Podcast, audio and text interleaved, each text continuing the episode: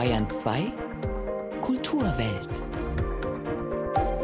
Außerdem in der Kulturwelt heute Paradiesische Zustände heißt der Debütroman von Autor und Musiker Henry Maximilian Jacobs aus Berlin. Und wie sind so die Zustände der Hauptfigur Johann im Paradies? Ich bin ein mopsiges Quadrat unter Dreiecken. So fühlt es sich an. Ja, gleich spreche ich mit Henry Jacobs über seinen queeren Roman über eine Transition. Veränderungen, die gibt es auch gerade im Münchner Nachtleben zu beobachten. Wenn Clubs Hotels weichen müssen. Der nächste Teil unserer Wochenserie zur Wiederbelebung der bayerischen Innenstädte.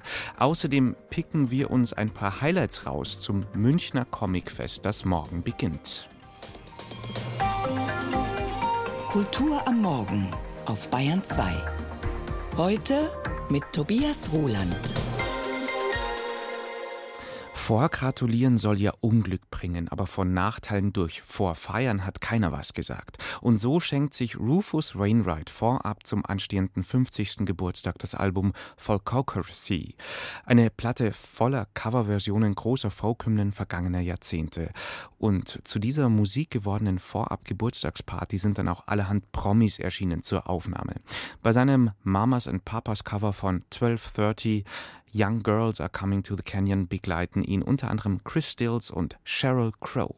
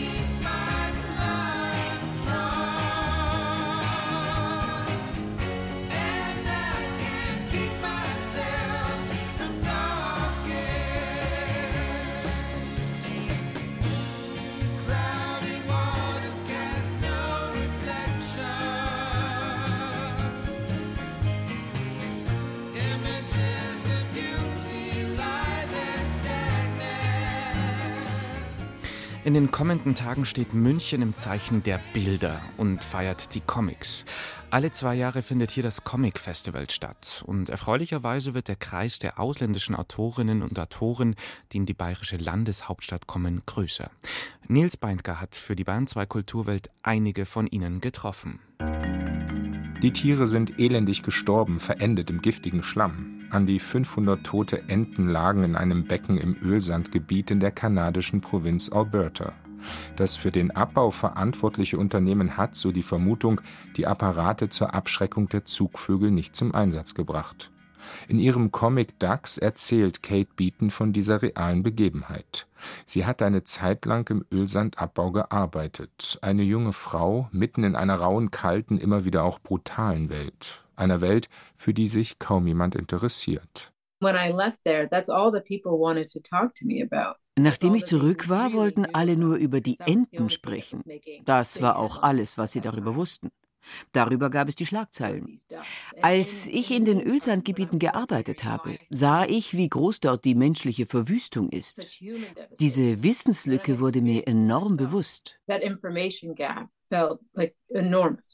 Auf über 400 dicht gezeichneten Seiten erzählt Kate Beaton vom Abbau der Ressourcen auf den Territorien der Indigenen und von den Folgen für die Umwelt. Gleichzeitig ist ihr Comicbuch Ducks in Grau- und Blautönen gestaltet ein beeindruckender Bericht über die Menschen, vor allem Männer, die in den Ölsandgebieten arbeiten. Wer sind sie? Woher kommen sie? Was treibt sie um? Kate Beaton stammt aus einer Arbeiterfamilie aus der Region Nova Scotia im Osten Kanadas, aus einer Region, in der die Menschen seit Generationen aufbrechen, um anderswo Geld zu verdienen. Sie hat sich im Westen verdingt, um mit dem Geld den Kredit für ihr Geschichtsstudium abzubezahlen. Der Comic ist eine große Sozialreportage und berichtet auch auf bewegende Weise von der Erfahrung sexueller Gewalt.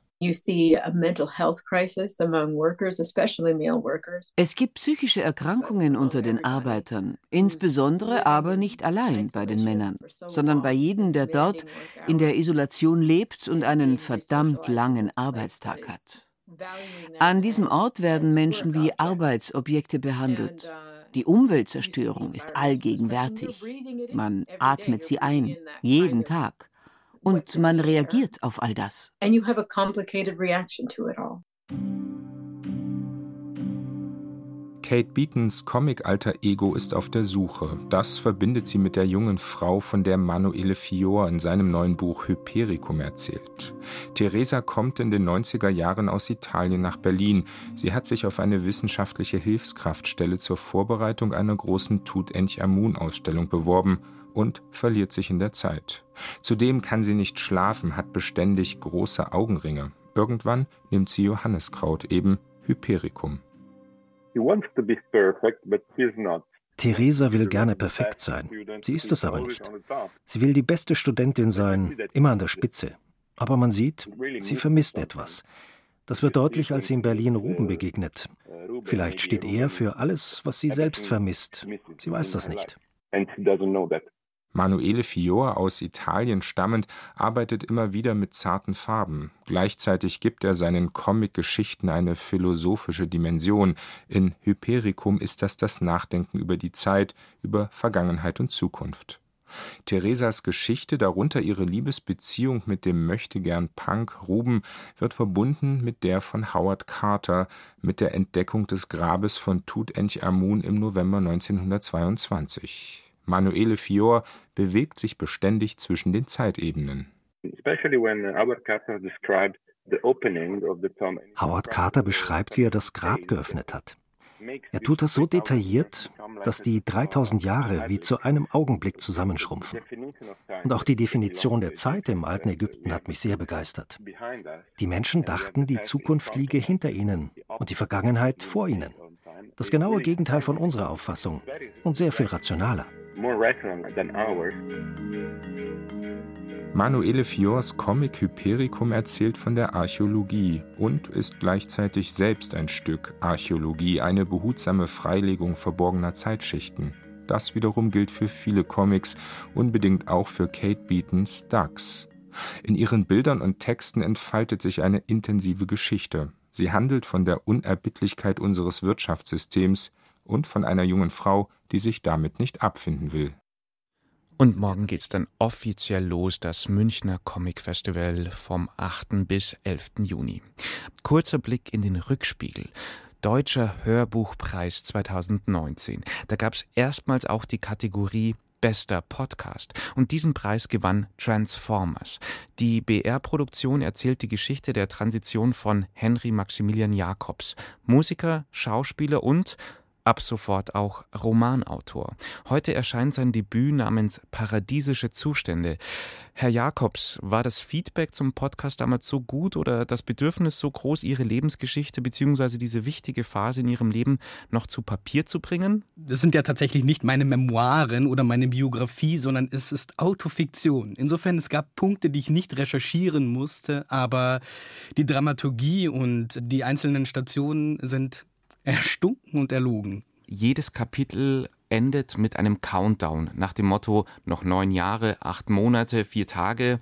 Also die Kunst des Wartens muss man beherrschen lernen. Dieser Satz ist so schön. Ich will allen Minuten die Sekunden herausreißen, um das elendige Warten abzukürzen. Ich bin relativ ungeduldig im Leben und wenn man dann so gezwungen wird, also wenn man von außen aufgedrängt bekommt, dass man jetzt sehr, sehr viel Geduld aufbringen muss und sehr viel warten muss, dann genau, hat sich dieser Satz relativ leicht geformt in meinem Kopf. Hier jetzt übrigens mal eine kleine Leseprobe aus Paradiesische Zustände. Ich habe meine Entscheidung auf ein Kissen gelegt und schaue sie an. Sie schaut zurück. Vor uns ein Berg und ich in Schläppchen. Ich brauche Therapie, zig Bescheinigungen, Gutachten, ein Gerichtstermin, um mich von mir scheiden zu lassen, Zeit, Fristen, ein Termin im Krankenhaus, Zusagen von der Krankenkasse, mehr Zeit, Geduld, eine endokrinologische Praxis, Empathie, Ämter, die Gunst der anderen und ein neues Fahrrad. Brauche ich immer noch. Brauchen Sie immer noch? Ich brauche ein Fahrrad, ja. Aber ich weiß nicht, was es ich gibt Läden. Ich weiß. Aber es ist kompliziert. Es gibt so viele Modelle. Ich steige überhaupt nicht durch, was ich brauche. Ein E-Bike, kein E-Bike, ein Trekkingfahrrad, ein City-Fahrrad, ein Commuter-Fahrrad. Es ist schwierig geworden, sich ein Fahrrad zu kaufen. Aber steht außer Frage, es muss ein Herrenfahrrad sein, oder? Nun ja, in der Tat spätestens bei solchen Zitaten und, und Überlegungen und, und, und Episoden wird mir schon klar, klar, der Roman macht schon Sinn, weil hier ja das alles so ausgewälzt und genüsslich ausgeweitet werden kann, diese, diese ganzen Gefühlsberge. Aber was ich mir so als Zaungast bei dem ganzen Thema mir so denke, Herrschaftszeiten, das Thema Warten und diese, diese ganzen, du denkst, du hast was geschafft, du hast dich entschieden für so einen, für so einen Eingriff, für so eine Transition. Und dann, dann tut sich ja eine Hügellandschaft auf. Also ich lerne da auch sehr, sehr viel. War das Ihnen auch so ein großes Anliegen, dass die breite Masse das mal auch mitkriegt, was das eigentlich genau bedeutet? Also Sie haben ja gesehen, es ist mit extrem viel Warten verbunden, mit sehr viel Außenentscheidungen und so weiter und so fort. Man ist sehr von der Gunst und was auch immer der anderen abhängig. Und in den Medien aktuell und in der aktuellen Debatte wird es aber so dargestellt, als ähm, würde einem alles hinterhergeschmissen und man träfe diese Entscheidung und am nächsten Tag läge man auf einem OP-Tisch und alles wäre wundervoll. Dem ist nicht so, tatsächlich. Genau. Also das ist einfach nicht wahr. Eine Sache ist mir aufgefallen. Ich weiß nicht, ist es ein literarischer Kniff? Ich glaube, ich habe ihn entdeckt in dem Buch. Den Namen der Ich-Person vor der Transition, der Vorname, taucht, glaube ich, erst auf Seite 200 irgendwas zum ersten Mal auf. Kann das sein? Das ist wahr, ja. Können wir natürlich jetzt auch sofort dahingehend analysieren, dass äh, diese, diese Weiblichkeit äh, auch dahingehend schon ausgelöscht, ausradiert, unsichtbar gemacht werden soll. Oder mhm. interpretiere ich da jetzt zu viel rein? Nö, gar nicht. Das war schon eine bewusste Entscheidung. Also eben nicht auf der Weiblichkeit rumzureiten, die es ja so empfunden überhaupt nicht gibt. Genau. Und eben keine Namen durch den Raum schwirren zu lassen, weil das ja immer eine große schmerzhafte Angelegenheit ist, mit alten Namen konfrontiert zu werden und mit so, ja, mit all diesen Sachen, mit denen man sich einfach nicht verbinden möchte und verbinden kann. Und deswegen kommt dieser Name auch erst irgendwann, einfach weil jemand anderes da ist er wieder, Dan, der Wurstbudenbesitzer, es verkackt und den Namen sagt. Jetzt erscheint Ihr Roman in der anhaltenden Diskussion um eine Änderung des Selbstbestimmungsgesetzes in Deutschland. Die Ampelkoalition möchte die Änderung des Geschlechtseintrags erleichtern. Aus der Sicht der Union ist der Gesetzentwurf verantwortungslos. Wo Sie da stehen in dieser Diskussion, kann ich mir denken, beziehungsweise wo stehen Sie da? Ich bin mir sehr, sehr sicher, dass die Welt nicht zugrunde geht, wenn Menschen frei über ihr Leben entscheiden können und dürfen, über das, was sie mit ihrem eigenen Leben machen und ihrem eigenen Körper. Und ich finde es beachtlich, wie wenig der Staat sich in manch anderen Sachen einmischt, wo man denken könnte, ah, hier könnte mal was machen und sich kümmern und die Fürsorgepflicht, die ja immer so hoch gehalten wird, wenn es um Selbstbestimmungsgesetz geht, tatsächlich praktizieren. Insofern halte ich das alles für fadenscheinige Argumente, die da irgendwie rausgeholt werden und ja, einfach nicht zielführend und auch nicht richtig und realitätsgemäß. Sie, Sie erzählen das jetzt so mit so einem ironischen Lächeln und klingen dabei aber auch irgendwie sehr gefestigt. Und oh, da höre ich gerade die Bartstoppeln. Oh ja, Entschuldigung. durchs Mikro durch. Das ist aber auch ein bisschen klischeehaft, dass ich da genau auf sowas drauf anspringe, wenn ich jetzt mit jedem anderen bärtigen Mann ein Interview führen würde, würde ich mir nur denken, oh Gott, jetzt muss ich das rausschneiden. In Ihrem Fall weise ich jetzt darauf hin, das ist ja auch schon wieder ein Fehler, oder? ich meine, ich freue mich immer, wenn jemand meinen prächtigen Bart bemerkt, so ist es nicht. Genau, vielleicht mögen Sie einfach Bärte gern. Das ist ja auch möglich. Es kann äh, viele Dinge, über die ich nachdenken muss. Weiß nicht, ist es vielleicht jetzt eine ketzerische Frage, aber Sie haben einen Podcast gemacht über Ihre Transition, wo man sagt, okay. Christina hat ihn gemacht, aber ja. Christina mhm. Wolf, die BR-Kollegin, hat ihn gemacht, wo man sagt, okay, der hat jetzt seine Geschichte erzählt. Ah, jetzt schreibt er einen Roman ach, das ist, jetzt geht es auch wieder um Transition. Es hätte ja auch sein können, Sie schreiben einen Roman über was ganz anderes. Also Rosamunde Pilcher, Feelgood, äh, Romanhaftigkeit hätte auch sein können. Ist natürlich auch so eine kleine Falle, wenn der Transmann ein Buch schreibt genau zu diesem Thema, dass sie da jetzt irgendwie drauf verfestigt werden. Da warten wir jetzt natürlich dann auf den nächsten Roman, der natürlich auch wieder irgendwas mit Transpersonen machen muss. ja, mal gucken. Vielleicht mache ich aber irgendwas Rosamunde Pilchermäßiges und schreibe über ein freudvolles Dorf in den Alpen, das sich um intensiv um den Fortbestand des Bootes kümmert. Wer weiß es? Niemand weiß. Aber es hätte ja jetzt auch schon der erste Roman so sein können. Naja, mm, ich glaube, mir war es wichtig, mal eine authentische Geschichte zu erzählen. Äh, generell ist es ja gerade so, dass Menschen, die sehr wenig damit zu tun haben oder überhaupt keine Ahnung haben, unsere Geschichten erzählen oder über uns reden. Und insofern dachte ich mir, wäre es nicht sinnvoll, wenn mal jemand vom Fach sich zu der Sache verhält und sich einmischt und ein Buch schreibt, das hoffentlich viele Menschen lesen werden und das äh, vielen Menschen gefallen wird. Doch, ich glaube schon, dass das gut wäre. Und was ich dann, bin ich dann darauf festgenagelt, immer das zu machen? Nö, gar nicht. Aber das ist mein Beitrag zur Debatte. Paradiesische Zustände, der Debütroman von Henry Maximilian Jacobs, gibt es in Buchform und auch zu hören in Form einer Lesung. Heute Abend in Erlangen, oder? Mhm, ganz genau, im E-Werk. Mal sehen, welches Support Animal ich mir mit auf die Bühne nehme und dann beantworten wir und reden wir und lesen wir. Henry Maximilian Jacobs, danke für die Zeit mit den paradiesischen Zuständen in der Kulturwelt. Tschüss, ciao. Tschüss. Und passend zu den Geschichten des Transkünstlers und Autors Henry Jacobs jetzt wieder Musik vom neuen Rufus Wainwright Album Folkocracy.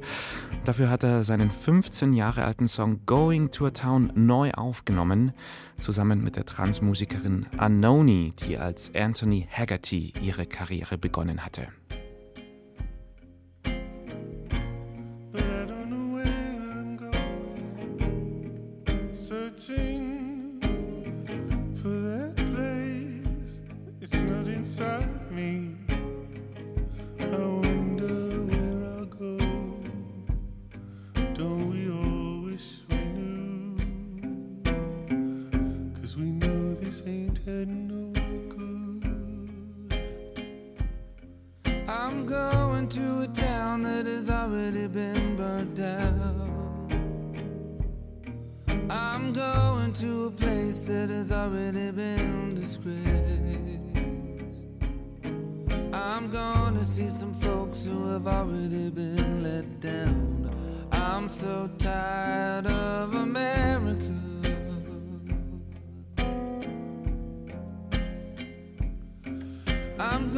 gonna make it up for all of the Sunday time.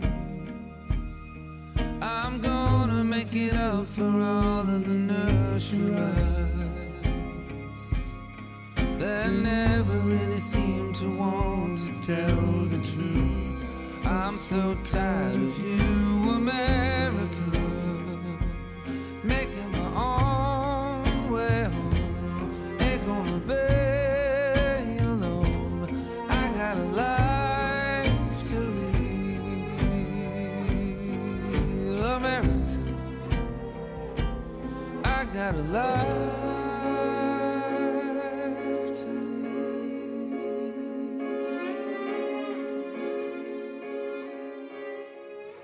Dass Rufus Wainwright sein neues Album Folkocracy nennt, ist eine Anspielung auf die Folk-Traditionen in seiner Familie. Die Folk-Dynastie der Wainwrights, bei der natürlich Rufus Eltern zu erwähnen sind. Mutter Katie McGarrigle und Vater Loudon Wainwright III. Wie geht's weiter, wenn eine so zentrale Kaufhauskette wie Karstadt schließt und Löcher in die Stadtzentren gerissen werden? Was wird aus dem Leerstand und welche Perspektiven bietet das unseren Innenstädten? Alles Fragen, denen wir in unserer Wochenserie über Wiederbelebung der Innenstädte nachgehen.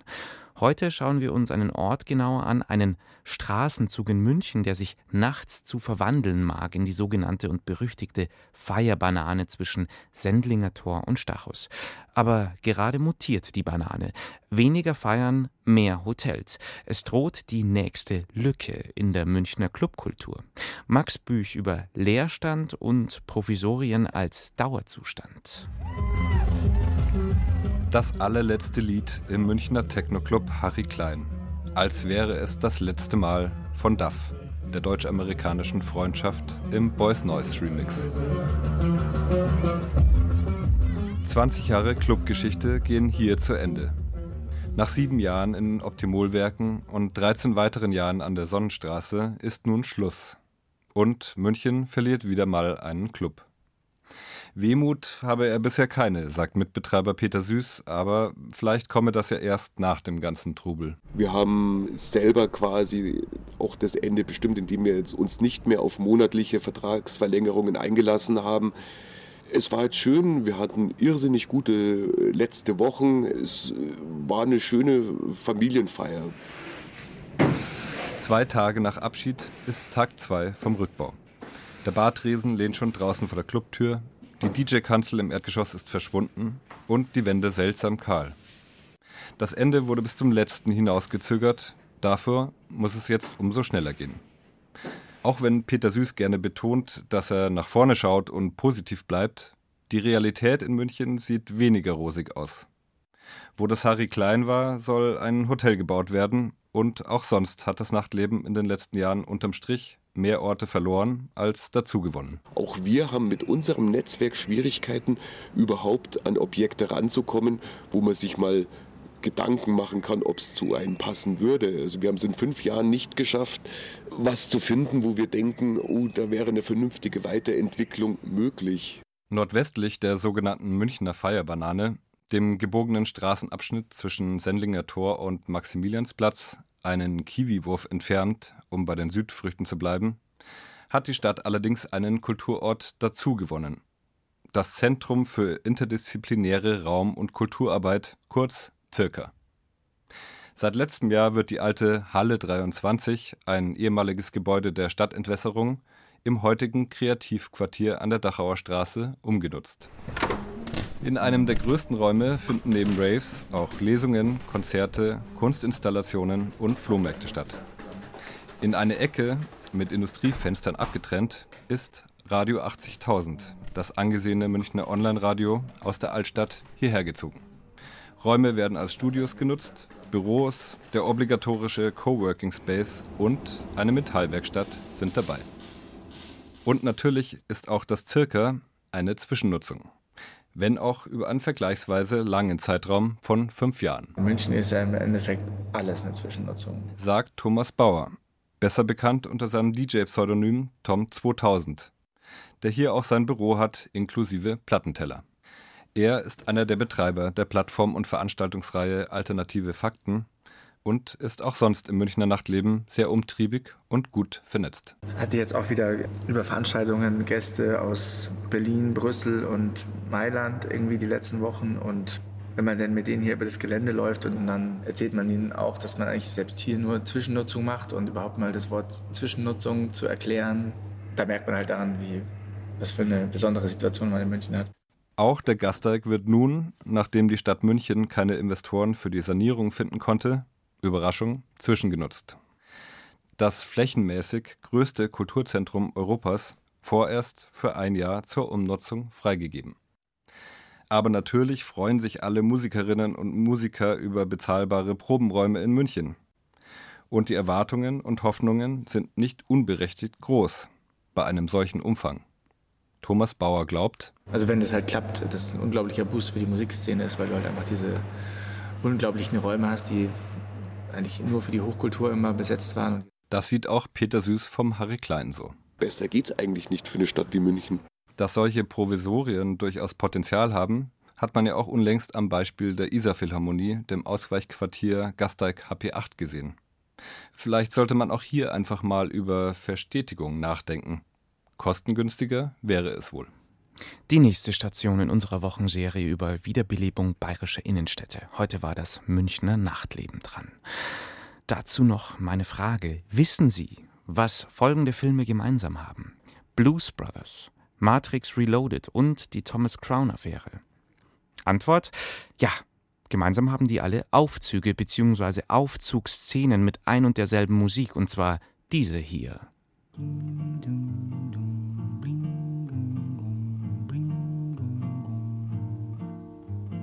Olha que coisa mais linda, mais cheia de graça. Ela, menina que vem, que passa, num doce balanço, caminho kein Wunder also, dass Bossa Nova und insbesondere das Girl from Ipanema zwecks inflationärer Verwendung in Filmen auch als Fahrstuhlmusik abgewatscht wurde. Ist gerade mal ein paar Wochen her, da haben wir den 60. Geburtstag dieses Songs des Girls from Ipanema gefeiert. Die unkaputtbare Bossa Nova Hymne nach Yesterday von den Beatles das am häufigsten gecoverte oder nachgespielte Lied der Welt. Gestern Abend nun wurde bekannt, dass die Frau, die jetzt gleich einsetzen wird in diesen Girl from Ipanema Song, die den Song auch zum Welthit gemacht hat, im Alter von 83 Jahren gestorben ist. Astrud Gilberto. que também passa sozinha. Ah, der Part mit Astrid kommt gleich noch. 1965, lassen Sie mich das noch sagen, gab es für ihr Duett dann mit ihrem damaligen Ehemann und Bossa Nova Miterfinder Joao den Grammy für die Platte des Jahres. Young and lovely,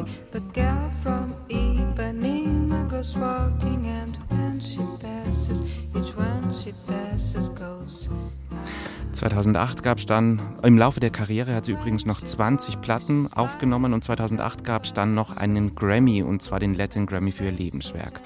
Auf das ganz große Rampenlicht hatte sie nur so bedingt Lust. Ich habe da im Internet eins der raren, aber dafür sehr charmanten Interviews mit Astrud Gilberto ausgegraben.